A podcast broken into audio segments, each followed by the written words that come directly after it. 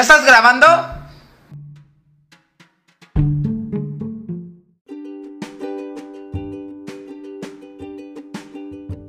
Hola, somos sus amigas Andros y Betuga y hoy les presentaremos este podcast con el tema La cosecha tardía.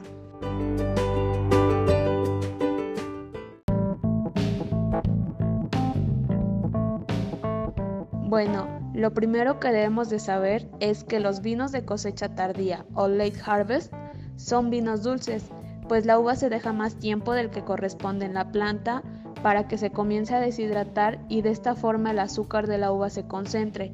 Y es tal la cantidad de azúcar que se produce en este proceso que durante la fermentación las enzimas no logran transformar todo el azúcar en alcohol, dando lugar a vinos con bajo contenido de alcohol, pero dulces.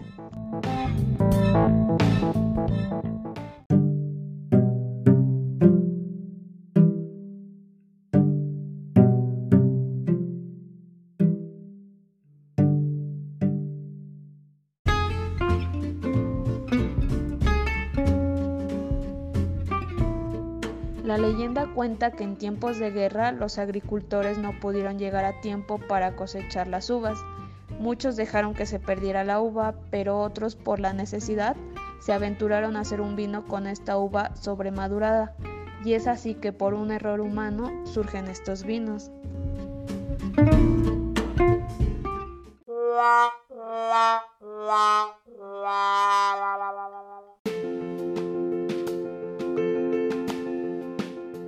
Como tipo de maridaje para tomarlos y acompañarlos, estos vinos pueden disfrutarse solos al final de la comida, los más ligeros como un aperitivo o a media tarde.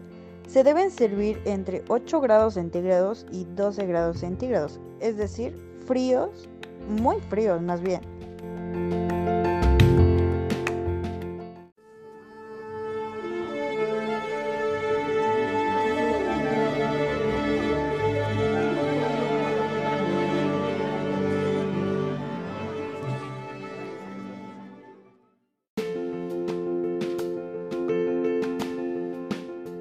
Para este tipo de cosecha tardía se ocupan dos uvas, que son la uva blanca y la uva de tinta.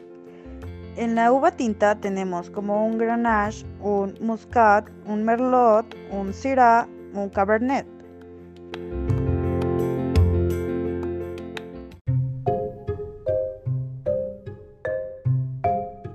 Para la uva blanca se ocupa Moscatel, Ciblon y Sevillón.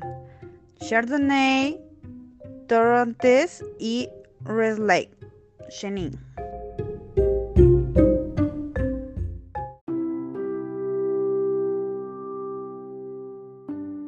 Acá en México tenemos una vinícola importante llamada Casa Madero. Esta está ubicada a 8 kilómetros al norte de la ciudad de Parras, a 210 kilómetros más o menos del oeste de Monterrey y a 140 kilómetros del este de Torreón. Esto es en Coahuila. Esta casa tiene una gran calidad en cada uno de sus vinos. Desde 2010 se convirtió en la primera vinícola mexicana en obtener la certificación total en cada uno de los procesos de elaboración de su vino.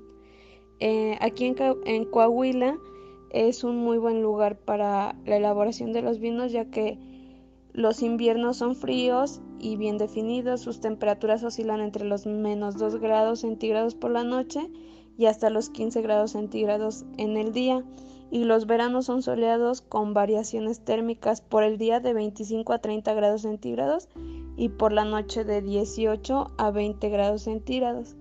Eh, esto es muy importante ya que la temperatura permite la maduración de la vid mm, de forma buena. En esta casa tienen un vino de cosecha tardía mm, en la cual este, las uvas son sobremaduradas. A la vista este vino es de color amarillo pálido.